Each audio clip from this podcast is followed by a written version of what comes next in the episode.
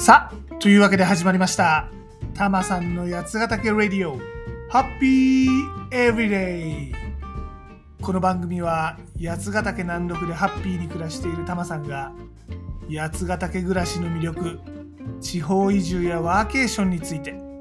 そして日頃考えているよもやまな話をダラダラとするそんな番組でございます。肩の力を抜いてのんびりとお聞きください。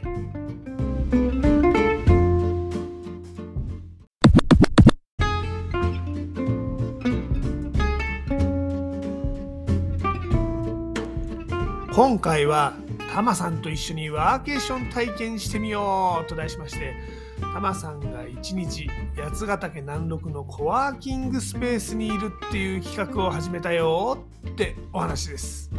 でとりあえず4月は2回やってみることにしました。この企画は特にイベントをやるわけでもなく単にタマさんが一日ぼんやりとコワーキングスペースにいるってんで、まあ、よかったら誰かコワーキングスペースに遊びにまあ遊びにっていうか仕事しに来ないっていうお話です。これってねほらあのワーケーションって別にそんな肩肘張るもんでもなくってパソコン1台持ってぶらりと外に出ちゃえばいいだけなんだけどそれでもなかなかその一歩を踏み出せない人って多いんじゃないかなって思って始めたわけでございます。タマさんの周りでも八ヶ岳でのワーケーション興味はあるんだけどとか一度行ってみたいんだけどっていう声もあったんででまあだったらこの日はタマさんコワーキングスペースにいるからおいでよっていうのが趣旨で始めたわけでございます。まあ、別にねタマさんがいようがいまいがあんまり関係はないんだけどでもなんかこの日に来ればタマさんいるよっていうのが何かのきっかけになったらいいなと思ったわけですね。だってまあそういう人たちってワーケーションへの一歩を踏み出さないなんか深刻な理由があるわけじゃなくてなんとなく始めてないっていう人たちだから、まあ、深刻じゃないなんとなく始めるきっかけっていうのがあったらもしかしたら始まるのかもなと思ったわけなんですね。実はこれねタマさんが IT 業界にいた時にやってたやつを参考にしています。ペケペケデイっていうやつね。まあ例えばタマさんが昔勤めていたヒューレット・パッカード HP っていう会社があったんですけどね。まあ今でもあるんですけどねその会社。で HP デイって言ってパートナー企業のオフィスに1日ぶらりといるっていうやつやってたんです。でまあこのパートナーの企業の方がね相談しに来る、ね、お客さんが来るっていうんだったら、まあ、それはすぐに対応できるから便利だし、まあ、別にそのお客さんが来なくても普通にそこで仕事してればいい話だし。でまあ HP っていう企業がその日はここにいるよっていう告知するだけでも、まあ、認知度は高まるし、まあ、ノーリスクな割にはなんかうまいこといくことがあるとうまいこといく、まあ、うまいこといかなくてもリスクがない、まあ、そんな活動だったんですよね。でまあ当時のやり方を真似してみましょうということでどんくらいの人が集まるか分かんないけど難しく考えるよりはまずは始めてみようということでやってみました。第1弾はですね4月16日の日曜日。場所は山梨県北杜市にあります神社の森のワーキングプレイス大和というところでやってみました。で実はその前前日ね4月15日の土曜日こちらもですね、山梨県北杜市で、これ北杜市が主催の異業種交流みんなで黙々会っていうイベントがあったんですよ。で、こっちも参加していました。場所はあの長坂駅前にある長坂コワーキングスペースっていうところです。でね、どっちかっていうとこれはワーケーションっていうよりは北斗市の個人事業主とかフリーランスの人とかが集まって黙々仕事をしようというやつでございます。でこの黙々会っていうのはね結構エンジニアの中ではよく聞く言葉でしてね一緒に同じ時間を過ごすんだけど別に何かを一緒にやるわけでもない、ね、参加者一人一人がよし今日はこの時間でこの仕事片付けるぞって決めて参加して黙々と、まあ、コードを書いたり、まあ、黙々と新しい技術を自習したりっていうそんなものを黙々会って呼んでます。まあ言ってしまえばね受験生が図書館の自習室に行ってこの時間は黙々と勉強しようっていうのと同じことですね。これあの他の人も仕事したり勉強したりしてるからよし僕も集中するぞっていう効果があるやり方ですね。でねこれ実際行ってみたらですね黙々と仕事しようというよりはワイワイと交流しようっていう感じのイベントでした。まあ、今回参加者にエンジニアの人がいなかったんで黙々というよりは交流を期待していた人が参加者にも多かったのかもしれませんね。やっぱりねお互い人とのネットワーク増えてるのかなといろんなお仕事をやってる人との話聞いてこのイベント楽しかったですね。いやほんとねいろんなお仕事してるんだなってまあ逆に言うとですねいろんなことが商売になるんだなへえこれで飯食えるんだみたいなお仕事も含めていろいろ気づき発見のあるイベントでございました。なんかね、韮崎にある古民家イベントスペースがね、ワークショップやるのに便利だよ、みたいな、まあ、地域情報とか、まあ、実は、あの、現代版の下宿屋みたいな、まあ、シェアハウスみたいなビジネスやりたいと思ってんだよね、みたいな人の話とか、まあ、いろいろ情報交換したりとか、アイディア聞いたりしてね、あ、面白いなって思いました。あとねこういう地域でのローカルビジネススモールビジネスの場合何気にデジタルな情報より紙のチラシが効果的みたいな面白い気づきもありましたね。タマさんもちょっとチラシ作っちゃおうかな。うん、思いました。で、まあ、いよいよ翌日、この4月の16日の日曜日、ね、タマさんが一日北斗市にあるこのコワーキングスペース神社の森のワーキングプレスヤマトってとこにいるよということでこのワーケーション体験会やっていました。でワーケーションってことで本当は東京とか、まあ、都市部のねリモートワーカーに来てもらうっていうのが期待だったんですが今回は地元の事業者の方のみの参加でした。でもまあ地域事業者の方といろんな話ができたのは面白かったです。そこでねちょっと話題に話しながら話題になったんだけどなんちゅうかね八ヶ岳ってどっちかっていうと地域課題を解決するぞっていうその大義を背負ったベンチャーとかスタートアップっていうよりも、まあのんびり暮らして生活するよっていう、まあ、スモールビジネスの人が多いような気がしたんですよね。タマさんあの日本ワーケーション協会に参加している関係から全国各地で地域ビジネスやってる人の話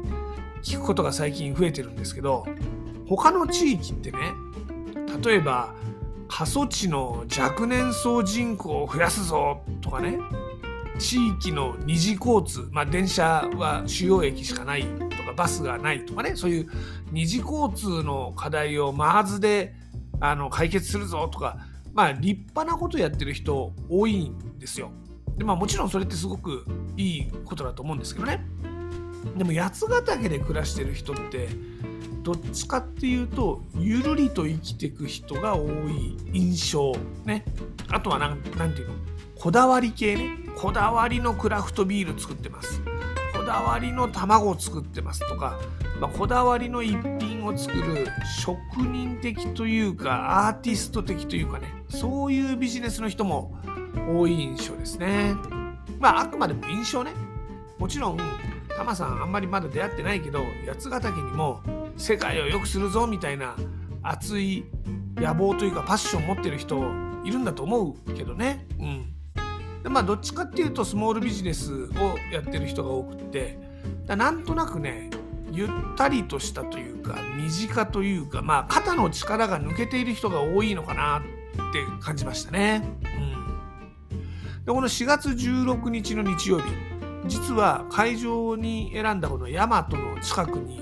八ヶ岳文化村っていう施設があるんですけどこれあの廃校になった小学校コミュニティセンターみたいな感じで使ってる施設なんですけど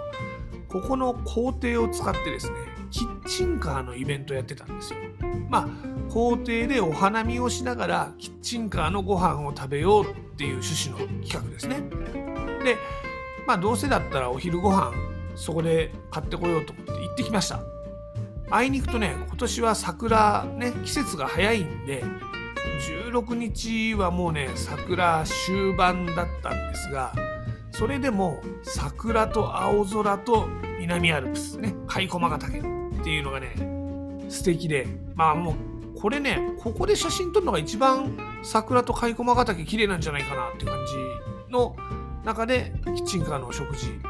美味しいランチいただきました。このキッチンカーっていうのもまあある種地域のスモールビジネスなわけですよね。でやっぱりみんなこだわりがあるの。なんとね自分で小麦から作ってるというパン屋さんとかね。だからもう畑持ってるんですよ。とか向川米っていうこの北斗市の向川っていう地域だけで作ってる何ていうのかなこだわりの高級なお米があるんですけどそれを使ったおにぎりとかねもうお米がもちもちしてて美味しいんだこれが、うん、なんかそういうこだわりのスモールビジネスと出会えたのも楽しかったなという感じです。こだわりで、まあ、肩の力を抜いてっていうのが八ヶ岳の特徴な気がしましたね。うん。てなわけでタマさんこのとりあえずこのワーケーションしてみようよ体験会しばらく続けてみますんで気になった人は是非八ヶ岳南麓にパソコン持ってお仕事しに、まあ、もちろん遊びにでもいいですけど来てみてください。次回は4月28日これゴールデンウィーク直前の金曜日ですね場所は長野県富士見町にある富士見森のオフィスっていうコワークあのコワーキングスペースでやりますよ。富士見森のオフィス。ぜひちょっと来てみてください。はい。てなわけで今回はここまででございます。じゃあね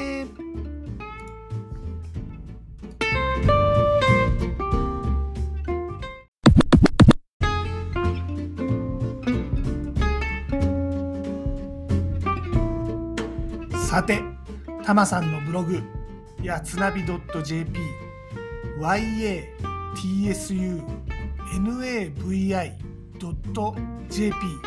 では八ヶ岳で楽しめるアクティビティや移住に役立つ情報をお届けしています。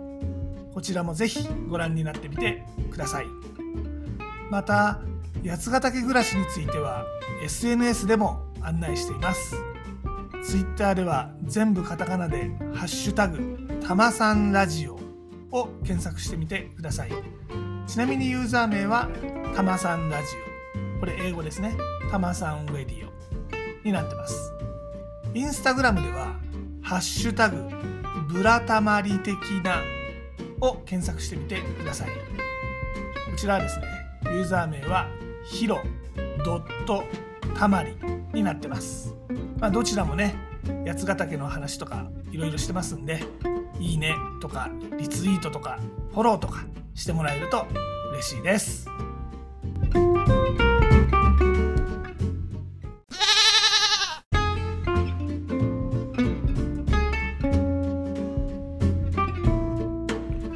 で今回のエンディングテーマですが山口百恵のひと夏の経験をお届けしますはい今回はね初めてのワーケーション体験してみない？ってお話ですからね。まあ、初めて体験してみませんかと。ね、誰でも一度だけ経験するのようですからね。まあ、経験か。まあ、体験も経験もいいじゃんみたいなもんだ。まあね、この、しかしこの意味深な歌をですね、よくもまあ15とかそんくらいの女の子に歌わせたもんだなと思いますね。ね、あなたに女の子の一番大切なものをあげるわですからね。びっくらこいちゃう。まあ、とまで聞いてみましょう。名曲でございます。山口百恵のこれでスターダムにのし上がった曲でございます。で、例によって僕はジャスラックに参加してるわけではないので、番組の中でこの曲をお届けすることはできません。なので、ご自身で番組の後で配信サービスとかでこの曲を聴いてみてください。でも、ちょっとだけお手伝いさせていただきます。アレクサ、山口百恵のひと夏の経験かけてではごきげんようまた次回。